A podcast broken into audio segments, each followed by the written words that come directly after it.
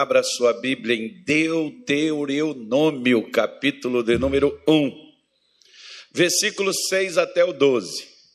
O Senhor nosso Deus nos falou em Horebe dizendo: Tempo bastante haveis estado neste monte. Voltai-vos e parti.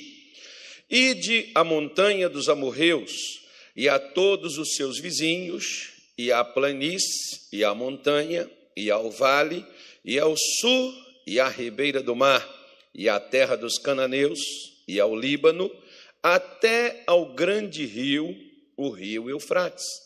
Eis aqui esta terra, eu a dei diante de vós. Entrai e possuí a terra que o Senhor jurou a nossos pais, Abraão, Isaque e Jacó, que a daria a eles e a sua semente depois deles.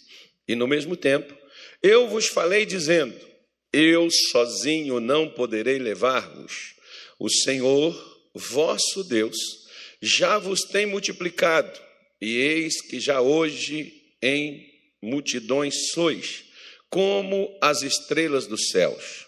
O Senhor, Deus de vossos pais, vos aumente, como vós sois, e ainda mil vezes mais, e vos abençoe, como vos tem falado. Como suportaria eu sozinho as vossas moléstias e as vossas cargas e as vossas diferenças. Diga-se misericórdia. Bom, alguma vez você já se sentiu como Moisés? Sozinho. Resolvendo um problema em casa, resolvendo um problema financeiro, resolvendo um problema espiritual resolvendo uma luta, uma batalha, uma guerra, seja ela em qualquer esfera da vida.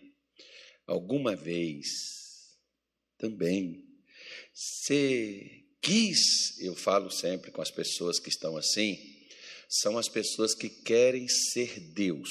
Eu falo para as mães, seja apenas mãe, não seja Deus para os seus filhos, seja mães. O pai deve ser pai, ele não é Deus. Você deve ser irmão, eu devo ser, por exemplo, pastor, mas a igreja não é minha. Ela tem, ela tem um pastor superior. Não sou eu, não sou Deus. A igreja não é minha, a igreja é dele. Se eu quiser resolver os conflitos, os problemas, as diferenças, é, carregar tudo, meu irmão, eu vou enlouquecer, eu vou me desanimar, eu vou chegar a umas situações onde eu não irei prosseguir, por uma causa.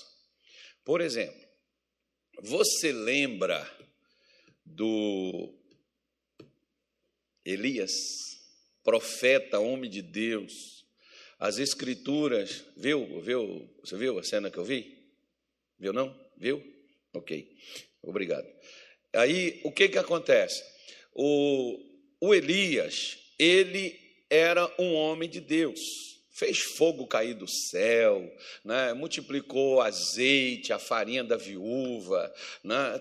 tantos milagres Elias trouxe para o povo de Israel, mas chegou um momento em que Elias se viu, não é que ele estava, ele se sentiu, ele se viu só. E quando ele se viu só, a oração dele para Deus foi: Chega, Senhor, eu não aguento mais. Mataram todos os seus profetas e só eu fiquei. Era o que Elias imaginava, era o que Elias pensava.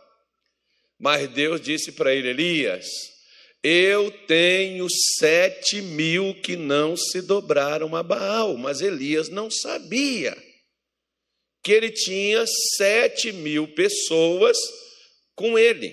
Porque, embora as pessoas, eu até, por exemplo, né, eu brinco com isso, eu não vou falar que seja uma verdade, que eu acredito nisso, que, né, irmão? Porque realmente tem pessoas que elas dizem assim para você: eu estou orando por você, e realmente elas estão orando. Mas tem gente que fala contigo que está orando por você e não orou. Né? Tem gente que diz que está toda madrugada colocando o seu nome. Um, um, pastor, um dia, por exemplo, me fez uma confissão, né? isso é coisa coisa, não foi daqui do Mato Grosso, não, tá? Para você não ficar assim, será quem foi? Deus mostra para mim.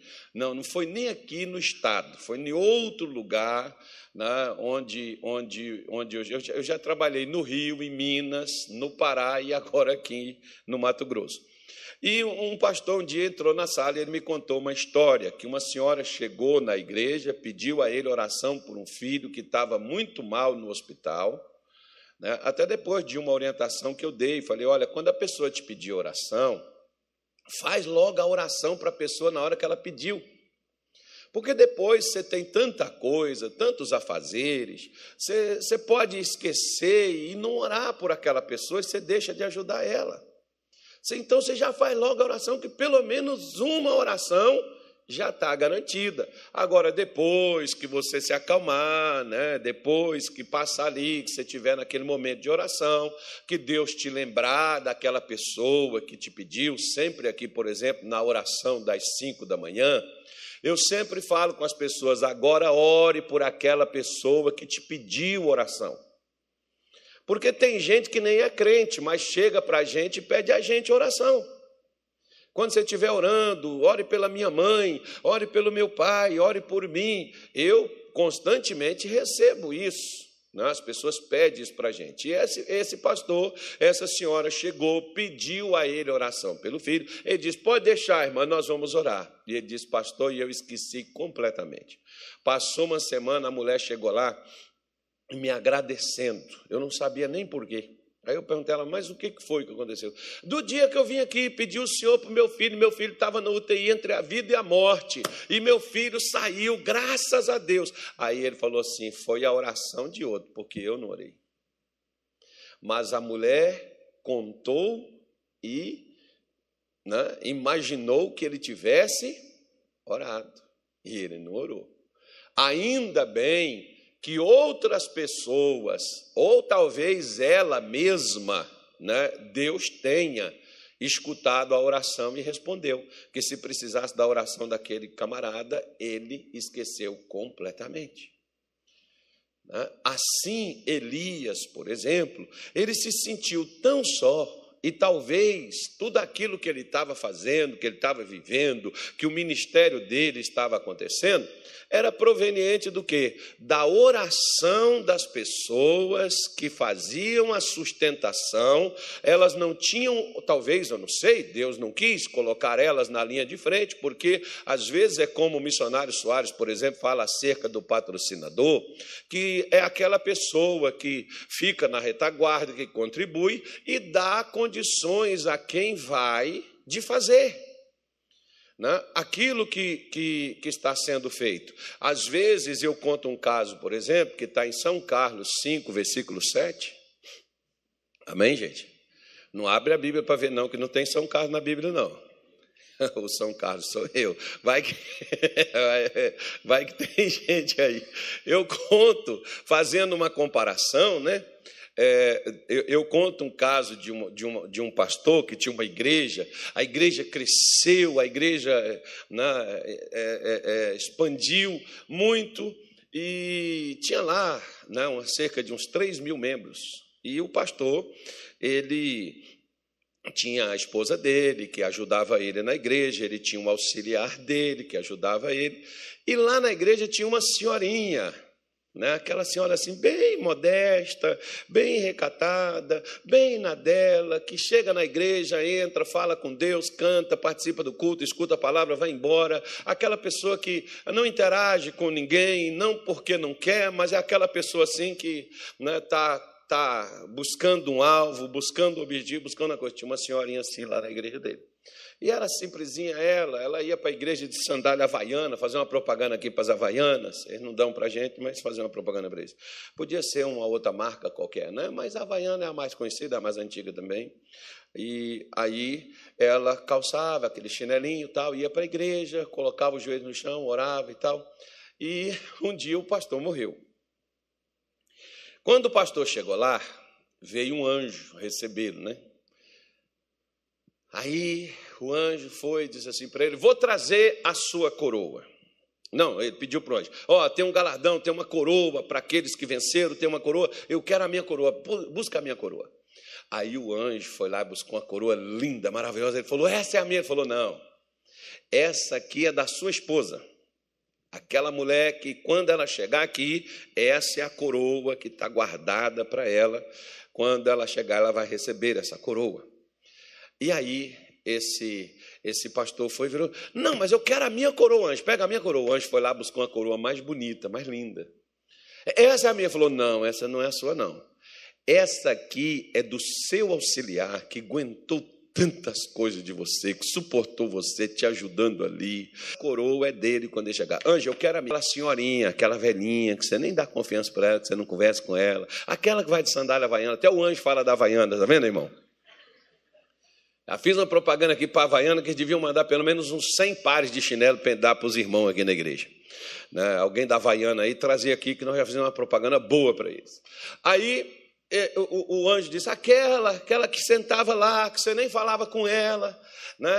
Isso aqui é a coroa do meu auxiliar, e olha a coroa daquela velhinha que nem pregava e nem fazia nada lá na igreja. Olha o trabalho, anjo, que eu fiz lá. Olha, 3 mil pessoas que eu ganhei para Jesus, que está lá dentro do ministério, que ficou lá, e para ganhar essa coroazinha com uma pedrinha que nem brilha, fosca ainda. O anjo foi e disse assim para ele: e agradece, porque se não fosse aquela velhinha e as orações dela por você, nem essa coroa aqui tu receberia. Então, o que, que eu quero te dizer com isso, irmão? Muitas vezes a gente está vencendo porque tem gente nos sustentando em oração intercedendo, nos ajudando sem nem a gente imaginar que tem pessoas assim, em tese. Se você quiser superar situações difíceis e tempos complicados, entenda uma coisa: você não está sozinho embora não tenha ninguém que se apresente e que fala e que diga que está junto contigo, que estamos junto, que manda que irmãozinha, que bonequinho para você, ninguém te manda. Mas eu quero dizer para você uma coisa: na igreja de Colossos, de Colosso, Colossenses capítulo 4, versículo 12, fala de um homem chamado Epáfras. O que que esse homem na igreja de Colosso fazia? Ele combatia em oração, para que todo o povo da igreja de Colosso, aquele povo que Paulo foi lá, pregou e eles converteram o evangelho, aquele povo fosse conservado firmes, aquele povo fosse perfeito, aquele povo conhecesse toda a vontade de Deus. O que que Epáfras fazia? Combatia em oração por eles. Talvez lá de Colosso o pessoal só ficou sabendo quando Paulo falou sobre isso. Talvez ninguém soubesse que Epáfras lutava por eles, que Epáfras batalhava em oração por eles. Assim tem pessoas, os verdadeiros intercessores. Eles não te dizem que estão orando por você. Eu já falei para vocês aqui uma coisa, e, e, vou repetir, vou voltar nela, porque eu já disse para vocês que 2008 foi um ano muito difícil para mim. E eu tinha um obreiro que participava comigo de orações, eu tinha uma, umas orações seis horas da manhã lá na igreja, e esse obreiro ia na oração com a gente. Ele era um cara que viveu uma vida assim meio esquisita no passado, ele converteu, ficou sendo um camarada de Deus mesmo. E eu fiz um propósito naquela época, né, de oração, fiz um propósito de jejum, e esse obreiro entrou nesse propósito comigo, com mais outras pessoas na igreja, outros obreiros também. Né, isso foi lá em Belém do Pará. E aí, esse obreiro, ele, ele estava trabalhando no, no dia é, que nós tínhamos o propósito, ele estava trabalhando, ele estava no propósito de oração e ele estava num bairro afastado, longe de lá da nossa igreja, não tinha igreja nossa naquele bairro. E muitas às vezes igrejas nossas também, elas não abrem todos os dias, como a sede está sempre aberta. E esse obreiro viu uma igrejinha aberta, ele entrou lá naquela igrejinha, ficou lá, tinha umas irmãs lá na oração, e ele sentou lá atrás e ficou lá na oração dele, entregando a consagração dele para Deus, né, lendo um pouco da palavra de Deus ali, na, por volta do meio-dia, essa, essa era a hora que ele estava lá. E ele estava lá na oração junto com aquele pessoal. E aí depois as mulheres chamaram ele, falou assim: irmão, você está aqui, venha para cá orar conosco. Nós vamos fazer uma oração aqui agora. Aí ele foi para lá.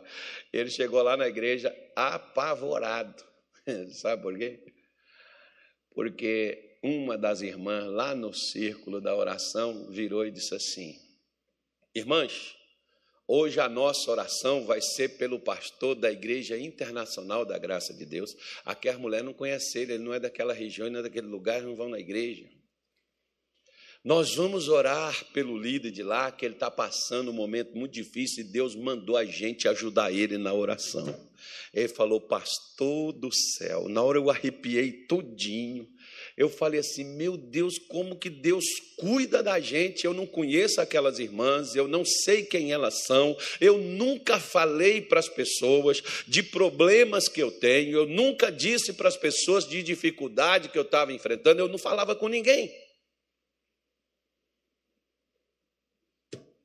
Resultado disso. Isso foi para quê? Para me mostrar que eu não estava só. Moisés, mesmo com um povo diferente de pensamentos, sentimentos, um povo complicado, porque, diga assim, graças a Deus, aqui na nossa igreja, nós não temos pessoas complicadas, nós não temos problemas, porque nós não somos com os demais. Nós jejuamos duas vezes por semana, nós damos o dízimo de tudo e não somos como os outros pecadores. Amém. Fala, gente. Amém. E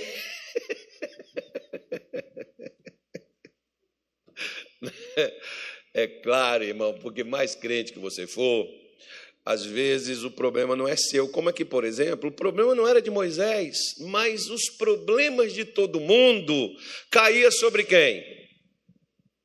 Moisés. Por exemplo, não é o seu caso. Deus não me falou nada, eu só estou aqui só para fazer comparações. Mas quem tem filho com problema, às vezes o marido chega lá para a mulher e diz assim: Ó, seu filho está fazendo isso e isso. Ó, o filho também não é dele. A, a mulher chega para o marido e diz assim: Ó, seu filho está fazendo isso e isso, o filho também não é dela. Por que, que ele que tem que resolver as paradas, tem que conversar, tem que falar? Ó, oh, está faltando isso, está faltando aquilo, está faltando não sei o quê. Porque lá no deserto, quando faltava água, Moisés. Quando faltava pão, Moisés. Quando faltava saúde, Moisés. Quando faltava fogo, Moisés. Quando faltava saúde, Moisés. Parece que Moisés era o bombril né? utilidade para tudo. Use e abuse, não modere. E tudo aquilo dali acarretava sobre Moisés, e Moisés disse para Deus: Senhor, eu não tenho condições de suportar isso, eu estou sozinho nessa parada. E Deus diz para ele: Está sozinho porque quer.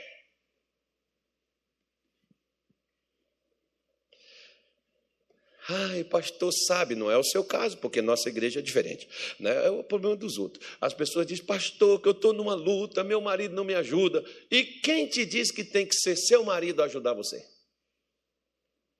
Quem te diz, talvez seu marido não vai mover uma palha, sua mulher não vai mover uma palha em seu favor, seu filho não vai mover uma palha em seu favor, mas talvez tenha umas velhinhas de chinela havaiana, ou talvez tenha umas mulheres no ciclo de orações por aí, que está orando por você e pedindo a Deus pela sua vida. Então você não está só, irmão. O problema é que as pessoas fracassam porque elas acham que elas estão sozinhas. Primeira coisa, Deus chega para eles, o versículo que nós começamos a ler, Deus chega para eles assim: olha, vocês já passaram muito tempo nesse lugar.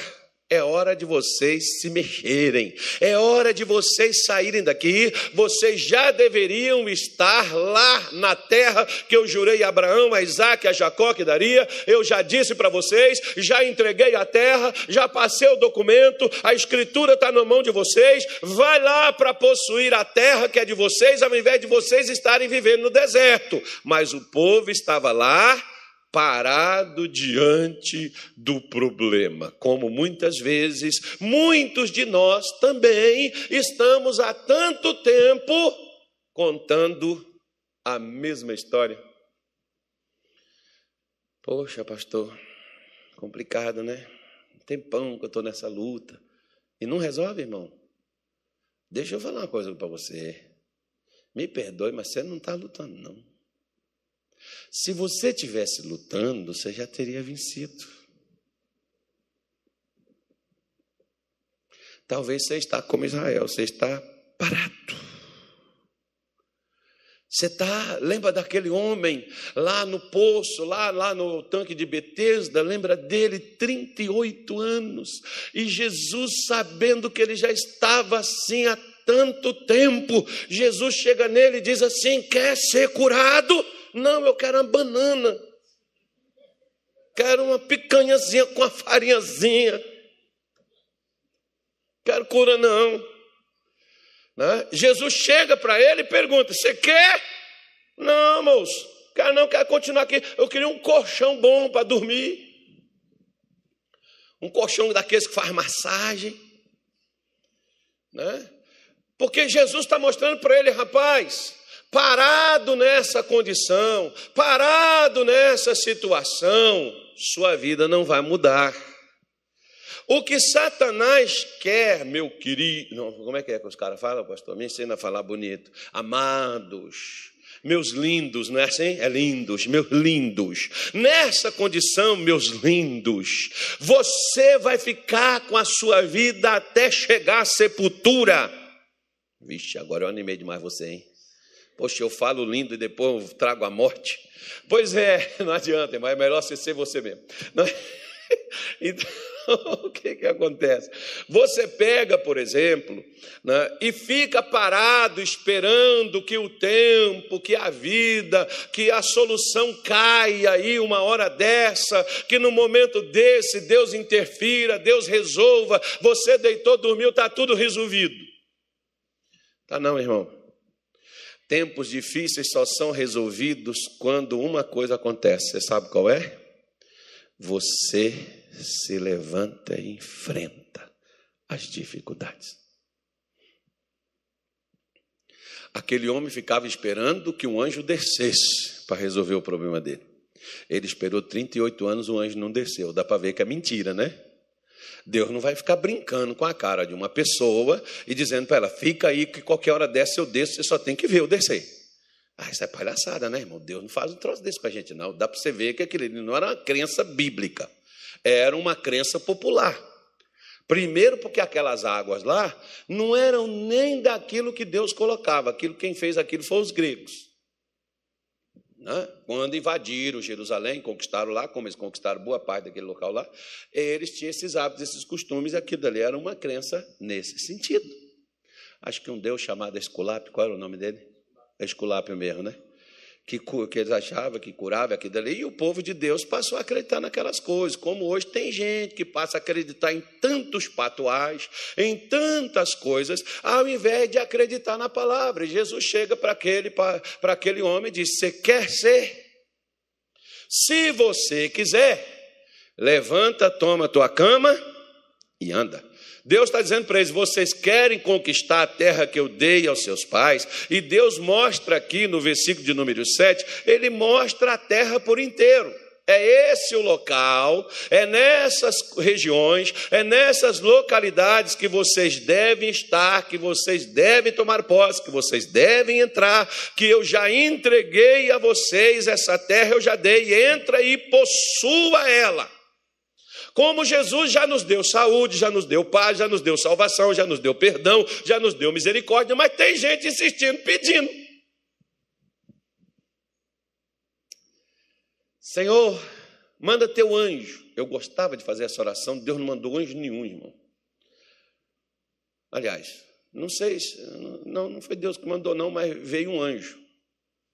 O anjo da doença, o anjo da miséria, o anjo do desemprego, né? o anjo da fome. E eu, dentro da igreja, oito meses numa derrota do inferno.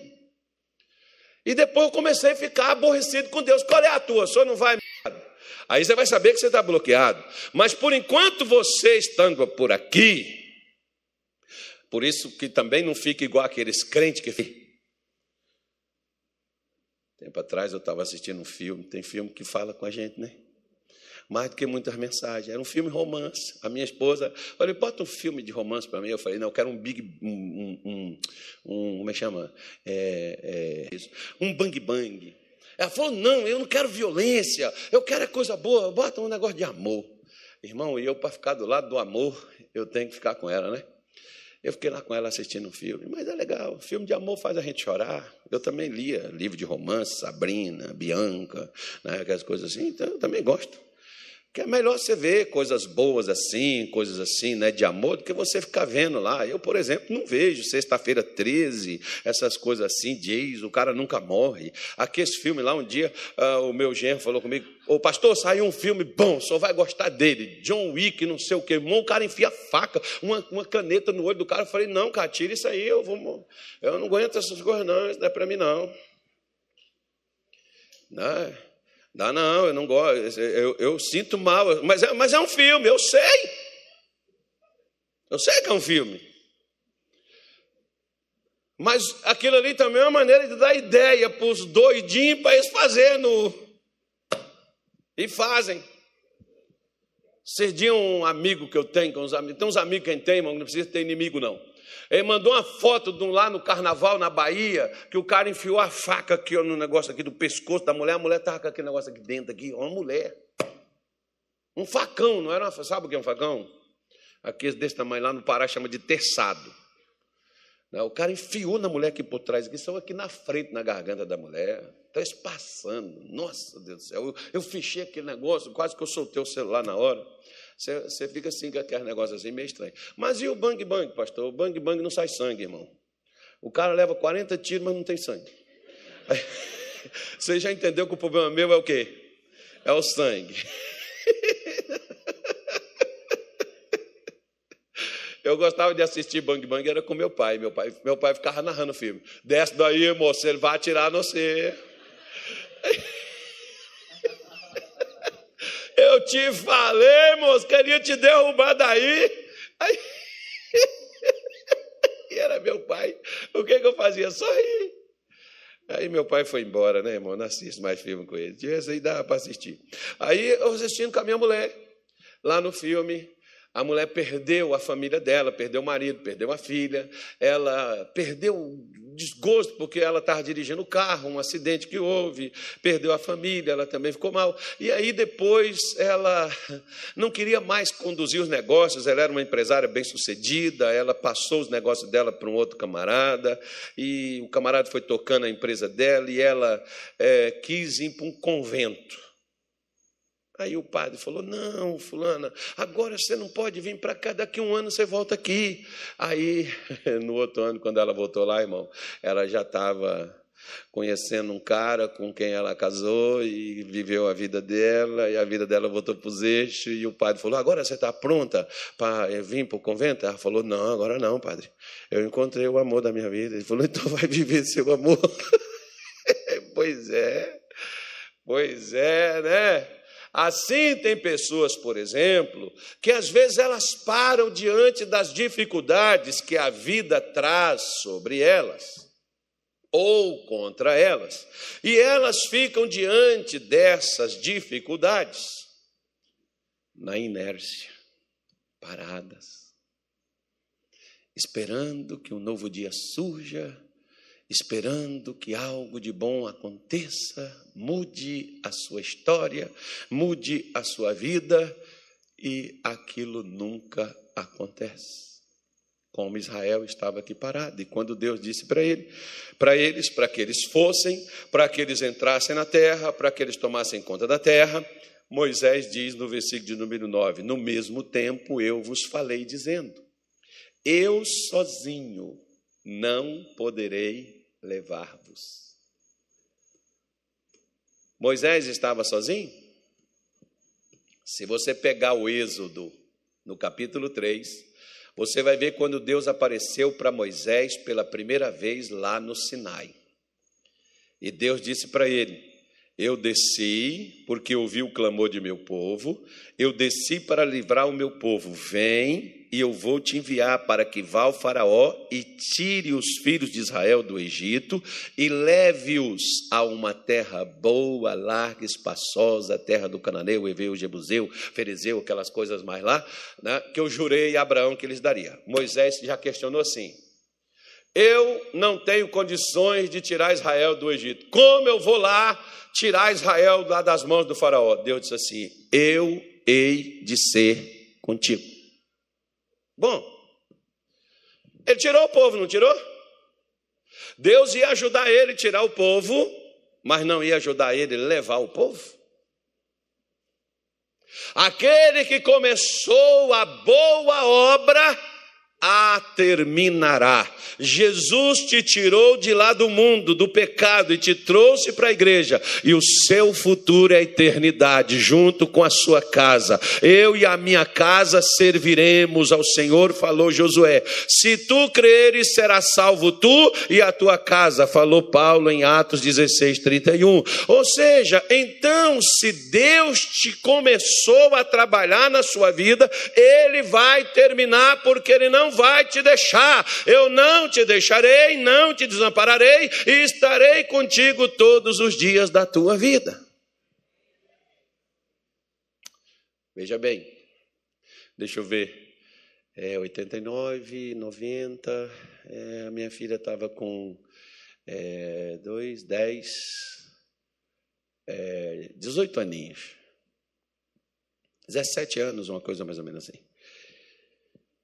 E um dia, 2008, um dia, aquela luta, aquela coisa toda, aquela dificuldade, aquela, aquela situação toda, eu estava lá no, eu fui numa reunião lá no Rio, no Santos, eu estava lá no Santos Dumont esperando o meu voo, e quando eu abri o meu celular e eu recebi algumas mensagens e aquilo bateu lá dentro do meu coração, aquilo doeu. E, e eu comecei a chorar, de tamanha era a dificuldade, a, a situação. Eu comecei a chorar ali no meio do aeroporto. E quando você vê um homem assim chorar, o negócio está ruim mesmo. E no meio dos outros, no local público, eu fui para o banheiro lavar o rosto, mas irmão, não tem jeito, as lágrimas não paravam de sair, porque quando a dor é profunda, o gemido é, não é passageiro e as lágrimas elas não costumam parar muito de sair. E naquele tempo não tinha é, esses, esses aplicativos, essas coisas de mensagem. E eu recebi uma mensagem da minha filha, mensagem mesmo de texto. E eu nunca tinha falado para minha filha sobre o que se passava. E sabe qual foi a mensagem que ela me deu? E eu enxuguei as minhas lágrimas. E daquele dia em diante, eu superei e venci toda aquela crise, toda aquela situação mudou. Você sabe qual foi a mensagem? Isaías 41. Abra aí na tua Bíblia. Hein? Vou te dar ela também, que é para você também levantar e você também mudar, para você saber que você pode não ter ninguém do teu lado te falando, você tem gente falando contra você. E às vezes você não tem pessoas que te dão uma palavra de esperança, de ânimo, de apoio. Você não tem. Você tem pessoas que te criticam, você tem pessoas que te perseguem, você tem pessoas que te prejudicam, você tem pessoas que te maltratam, você tem pessoas que te ofendem, você tem pessoas que te arruinam e faz de tudo para destruir sua vida. Né? Mas é, diz assim, né? Ela pegou e me deu isso aqui, ó. Ela mandou para mim, pai, eu não sei o que o senhor está passando, mas eu estava orando pelo senhor e Deus mandou eu te dar, te mandar Isaías 41, versículo 11 até o 13. Olha o que que diz aí, ó. Eis que envergonhados e confundidos serão todos os que se irritarem contra ti e tornar-se-ão em nada, e os que contenderem contigo perecerão. Buscá-lo-ás, mas não os acharás, e os que pelejarem contigo tornar-se-ão em nada, como coisa que não é nada os que guerreiam contigo, porque eu, o Senhor teu Deus, te tomo pela tua mão direita e te digo: não temas, que eu te ajudo. Então você não está só, filho. Ai, pastor, sabe que a gente se sente. Eu sei, eu já senti tudo isso que você talvez está sentindo. Já passei. Que às vezes as pessoas pensam assim, ele é pastor, ele, tá, ele sabe, as coisas não são assim tão pesadas. Você que pensa, meu irmão, entre, entre eu e você, quem você acha que Satanás está mais de olho para derrubar? Porque se você precisa do que eu te falo da parte de Deus, se me eliminar, onde é que você vai ouvir o que você está ouvindo? Você vai ter que procurar outro. Então, entre eu e você, acredito que eu estou mais na frente do canhão. Né? Então, você precisa entender que você não está sozinho diante da sua luta. Moisés achou que até Deus não estava com ele, que ele não tinha condições de levar e terminar aquela missão que ele começou. Ora, como é que Deus mandaria ele no Egito, tirar aquele povo de lá, levar eles para o deserto, para morrer no deserto? Não, meu irmão. Deus não te tirou do mundo, Deus não te tirou do pecado e te trouxe para a igreja para você perecer. Se Deus te trouxe lá do mundo para cá, para dentro, aqui dentro tem muito mais gente ainda e Deus trabalhando em seu favor para você poder vencer, conquistar e avançar do que você tinha antes lá fora no mundo onde você estava. Se não tem ninguém no Brasil orando por você, eu acredito que tem alguém no Japão, na Austrália, nos Estados Unidos. Ah, pastor, mas será? Deixa eu falar uma coisa com você. Quando eu vim para o Evangelho, eu não sabia, não sei até o dia de hoje, que na nossa família, toda ela, não tinha nenhum evangelho. Como é que eu vim? Se não tinha ninguém.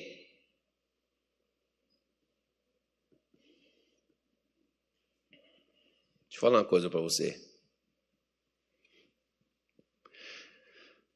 Você não precisa que exclusivamente seja alguém do seu sangue. Se tiver do seu sangue, melhor é. Mas se não tiver, Deus tem alguém para te dar uma palavra, para colocar a mão nas suas costas, para segurar na sua mão e para te dizer: Eu vou te ajudar, eu estou do teu lado, eu estou contigo. Você vai conseguir, você vai vencer. Anima teu coração, levanta tua cabeça, levanta teus olhos, olhe para Cristo, olhe para a palavra de Deus. Você vai encontrar alguém para poder fazer isso com você. Ai, pastor, mas é tão difícil. Pois é. Então a primeira coisa, não se sinta só. Jesus, por exemplo, ele disse assim para os seus discípulos: Hoje, todos vocês vão me deixar, mas eu não estarei só. O meu Pai que me enviou estará comigo. Aí Jesus foi carregando a cruz. Mas chega determinado momento, ele está exausto, ele não consegue mais carregar a cruz. Apareceu um tal de Simão Sirineu.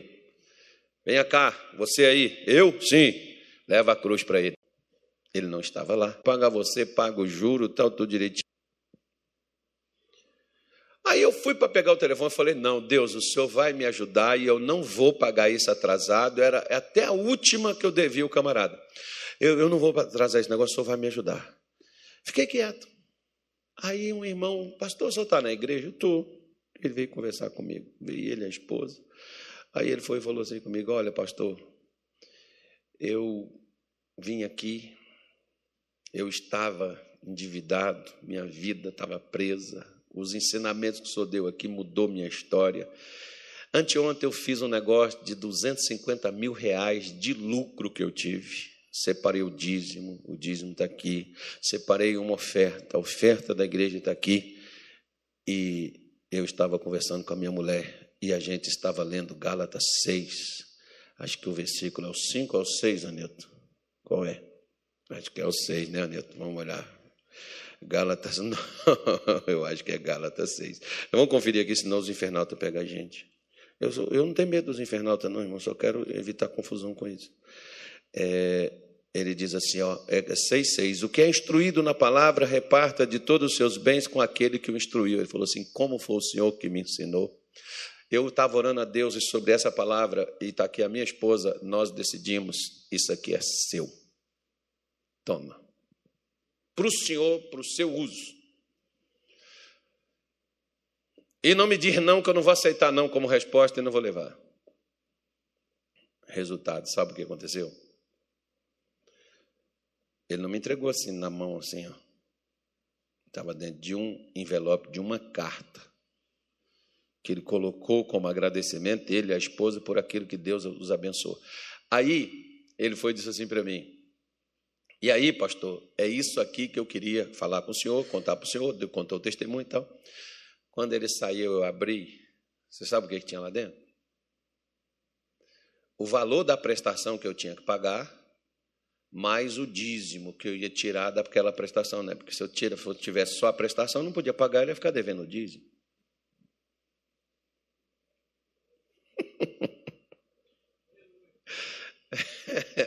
Não atrasou a minha conta, irmão. Você não está só. Deus tem sete mil que não se curvaram. Deus tem hoje milhares que não se curvaram. Não tem só sete mil, não. Deus tem hoje milhões que estão servindo a Ele nesse mundo. Tem alguém falando assim: Senhor, aquela pessoa que está querendo se matar, aquela pessoa, Deus, que está desesperada, aquela pessoa que está se sentindo sozinha, Jesus, aquela que está triste, aquela que está desanimada, que o namorado abandonou ela, que deixou ela no altar, ela está querendo morrer morrer. Deus ajuda ela. Senhor, dá aquela alma aflita, aquela alma fracassada, aquela pessoa que nada dá certo para ela. Jesus, ajuda ela. Pode ser alguém que está lá no Japão, lá na China, irmão, lá na Oceania, lá não sei aonde, na Alemanha. Pode ser alguém de qualquer lugar. Como, por exemplo, pessoas que não eram da minha igreja estavam orando por mim, lá na igreja delas. Gente, isso é fantástico. Aí eu falei: agora sim, agora que eu sei que eu não estou só nessa batalha, nós vamos vencer esse negócio. Aí eu me animei, irmão. Anima teu coração, você não está só, embora os que estão com você parece que não estão se falando, não estão te mandando mensagem, porque, como eu te disse, aqueles que dizem assim: estou com você e não abro, estou lutando com você, às vezes está dormindo, filho. Está nem aí, até fazendo churrasco, e você está lá na, na rua da amargura, mas tem uns que não diz nada para você. Mas às vezes olha assim para você e diz assim: viu, Fulano tão triste hoje. Ele não é assim. Aí chega em casa, ô oh, Senhor, se o irmão Fulano não estiver bem, se ele não está legal, Jesus, ajuda ele. Eu não sei o que, que ele está passando, Deus, mas põe a tua mão, manda teu anjo, faz alguma coisa, o que for preciso. O crente é assim, né, irmão? Ele ora, ele pede como se fosse por ele. Quer ver uma coisa? Tem aquelas pessoas que vêm na igreja que sempre senta no mesmo lugar. Esse casal aqui, por exemplo, só se tiver outras pessoas ali ou essa cadeira quebrar. Aí, aí vão sentar em outro lugar. Às vezes eu não sei o nome de todo mundo na igreja, mas eu sempre fotografo, eu tenho uma memória fotográfica muito boa. Se eu for num lugar uma vez, eu volto lá depois sem GPS. Que passou depois do, do, da loja da esquina, aquela loja vermelha, o cara só não pode pintar ela, né? passou daquele prédio assim e tal. Eu marco tudo. Tem uma árvore, tem um negócio aqui. Então, aquilo ali fica gravado na minha memória. Eu olho para as pessoas e aí, às vezes, eu chego para os pastores, aqueles, aquele irmão que senta em tal lugar, eu não tenho visto ele. Ele está vindo em outro culto, que às vezes está vindo em outra reunião que eu não estou vindo. Não, pastor, não tenho visto ele. Então, vamos ver quem conhece ele. Chama os obreiros, pergunta, fala e vamos atrás para ver o que aconteceu com o irmão. E geralmente, muitas vezes, não sei por que você tira a sua conclusão, quando eu me lembro da pessoa e eu digo, não tenho visto. Não sei porquê, não sei o que, não sei não, sei não, tem um mistério aí, não sei. No outro culto a pessoa aparece. Pastor, eu estava com um problema assim, assim, assado. Eu não sei o que aconteceu. Não sei. Mas me deu uma vontade mesmo assim, eu enfrentei, eu lutei, e eu vim, e vim aqui para conversar, para falar com o Senhor, que eu parei de vir na igreja, porque estava acontecendo isso, acontecendo aquilo. Alguma coisa, né, irmão? O meu irmão não estava conseguindo vencer sozinho. Alguém foi lá e ajudou o irmão. Ajudou a irmã, a irmã apareceu de novo na igreja. Às vezes eu converso até com a minha esposa, falo, oh, aquele casal, aquela pessoa assim, assim, assado, não tenho visto na igreja. Ela é mesmo, eu não tenho visto também não. Então, vamos fazer o que a gente tem que fazer, né?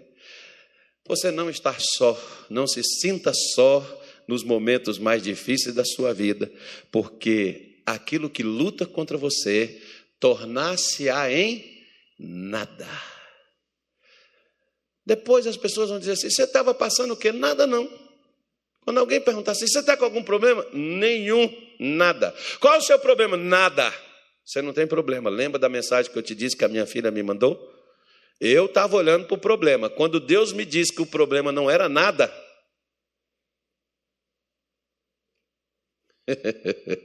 que o problema ia se tornar em nada. Por quê? Porque diz: Porque eu sou contigo, eu te ajudo, eu estou com você, eu tenho gente, Carlos, aqui, e eu não sabia. E o obreiro que depois chega lá comigo foi me contar: O senhor acredita que aquelas irmãs de tal igreja estão tá orando pelo senhor? E falou: O que, que o senhor está passando, pastor? A gente só não fala nada, nós estamos aqui também com o senhor. Ele ficou bravo comigo, irmão, queria me bater. Eu falei: Só ora por mim, varão. Só pede a Deus, você não precisa te falar o que, que eu tenho. Só me ajude aí, pronto. Não precisa ficar bravo, não. Não, porque elas, se Deus mostrou para elas, pastor, sou um desgraçado. Deus mostrou para elas que nem frequenta a igreja, que nem vem aqui. Por que, que ele não mostrou para nós? É, talvez que você não está olhando para onde Deus está te mandando olhar. Porque se você olhar para as pessoas, você vai ver quando elas precisam de você. Você sabe quando seu marido está precisando, quando sua mulher está precisando, quando seus filhos estão precisando, quando seus amigos estão precisando de alguma coisa. Você sabe disso. Só de olhar. Tem gente que nem veste uniforme de obreiro na igreja, mas é um Epáfras que está orando pela igreja, pedindo a Deus. E talvez eu estou aqui neste altar por causa destas pessoas que me ajudam em oração. Eu não as conheço. Um dia quero vê-las. Um dia Deus vai mostrar, olha aí, Carlos, ó, as pessoas que te ajudou lá em Cuiabá quando você teve, olha as pessoas que te ajudou aí lá no Belém do Pará, as pessoas que te ajudou no Rio de Janeiro, sabe por quê, irmão? Porque você não consegue chegar a lugar nenhum sozinho, você nunca chegará sempre terão mãos amigas estendendo a você, em oração, em palavras de motivação, de esperança, de fé, sempre terão pessoas te fortalecendo, te encorajando, sempre terão pessoas pedindo a Deus a graça e o favor dele sobre a sua vida, mesmo que a pessoa não tenha intimidade, não converse, não saiba quem você é. Ora, ainda que seja de uma forma genérica por você, e você é alcançado por aquelas orações. Você nunca vai chegar a um lugar sozinho. Depois você leia na sua casa, eu não vou ler agora, mas você leia na sua casa o capítulo 3 e 4 de Atos dos Apóstolos. No capítulo 4, no capítulo 3, Pedro curou aquele paralítico e ele e João foram presos. E os crentes, tudo foi protestar, não foi na porta do quartel, não, irmão.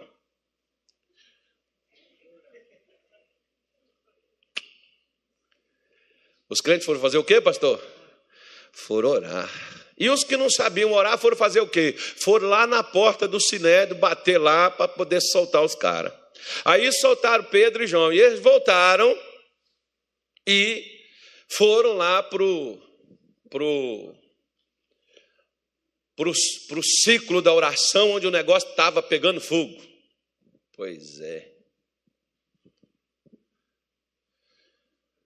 Quando eles voltaram, eles estavam apavorados, eles estavam encurralados, porque o pessoal soltou, mas proibiu que eles pregassem. E eles não queriam parar de pregar. Mas eles estavam orando. E o Espírito Santo moveu o lugar, deu a eles ânimo e eles voltaram a falar da palavra de Deus com ousadia. Depois, se você quiser ler uma outra história, eu também te dou. Atos capítulo 12, Pedro mataram Tiago e Pedro estava preso. A igreja estava fazendo, a igreja também não foi protestar, a igreja foi orar. E quando a igreja foi orar, foi um anjo de Deus abriu as portas das prisões, tiraram Pedro, soltou. E engraçado, que tinha uma menina lá também na oração. Não sei se ela estava só tomando conta da porta, se ela era porteira ou se ela estava na oração também. Não sei, mas eu acho que ela devia estar lá, como às vezes fica o obreiro na porta ali, mas fica, Senhor, abençoa, toque, Espírito Santo, vem. Às vezes você chega, você tem até que bater na porta, porque o irmão está envolvido, esqueceu de abrir. Aí, né? Aí você, você, você pega e vem e tal. E ali aquela mulher estava lá. Quando ela viu Pedro, ela correu para dentro, você não sabe o que aconteceu. Não, né? É uma, é, é uma visagem, é uma coisa, eu estou perturbado, põe a mão aqui, expulsa esse negócio da minha cabeça, que eu estou confusa. Sabe quem eu vi ali fora? Não. Quem foi? Pedro. E por que, que tu não abriu a porta para ele? Não é ele, cara. É alguém muito parecido com ele, ele pode vir para cá para poder pegar a gente. Moça, é ele, abre a porta. Vamos lá. Chegou lá.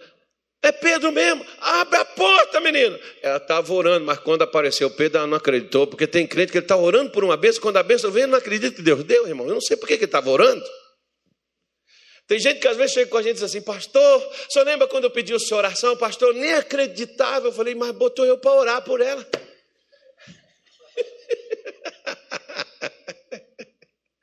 né?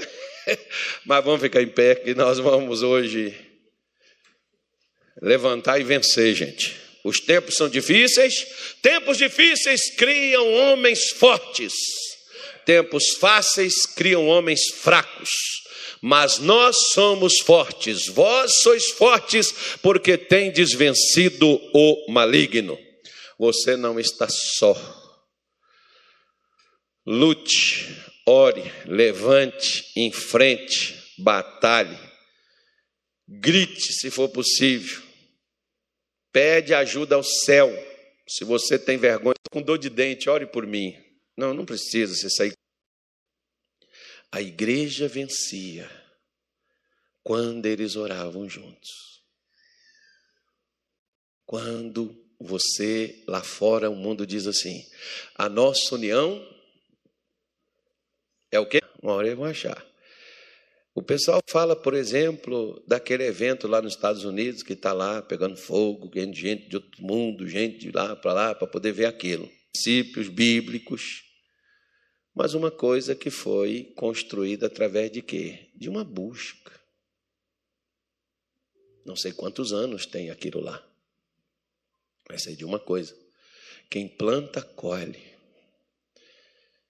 E quando você planta na esperança de colher. Nós não podemos só plantar por plantar. Nós temos que plantar na esperança de colher. A mensagem do pastor para aquela igreja foi uma mensagem, né? não tem aquela coisa assim, aquele negócio assim, aqueles tópicos, aquelas revelações, uma mensagem simples. O que você vai levar quando você sair daqui? Eu sugiro que você peça a Deus que coloque amor no seu coração. Pa, pastor, por qual trecho que nós estamos lendo aqui e orando todo, toda, toda oração nossa aqui? Qual, qual é o texto? Efésios 6, 14 até o 19. Depois você veja o que é que está lá. Deus vai fazer exatamente aquilo dali. E quando Deus aparecer, como apareceu lá e ligou o rádio, irmão. Ligou o som, a festa vai começar. Pronto. Quando tem pessoas desejosas, e aí as pessoas estão indo vir algo. Sabe com quem começou? Com a palavra do pastor, e sabe com quem começou? Quando começaram o louvor, o negócio acendeu. Você está vendo quando a gente canta, o que, que o louvor faz? Ele atrai a presença de Deus quando as pessoas querem Deus na vida delas. Você não sabe o poder, a força que você tem com a sua sinceridade de trazer Deus para a sua vida. Deus, quando passa na sua vida, Ele toca em quem está junto contigo, e quem está junto contigo é beneficiado pelo toque que Ele deu a você. Quantas pessoas já foram abençoadas ao ler ou ao ouvir a mensagem daquela mulher do fluxo de sangue. Deus tocou nela e quantos já foram tocados nesse mundo de meu Deus quando essa mensagem é falada? Quantos já foram tocados como aquela viúva de Sarepta quando a gente conta a história e fala e mostra? São tocados também da mesma forma pelo toque que foi dela. Hum? Deus quer tocar também em nós. Deus quer fazer a gente desfrutar daquilo que Ele tem para gente. Ele tem todas as coisas, Ele quer que você tenha paz, você tenha saúde, você seja feliz, você seja completo e realizado.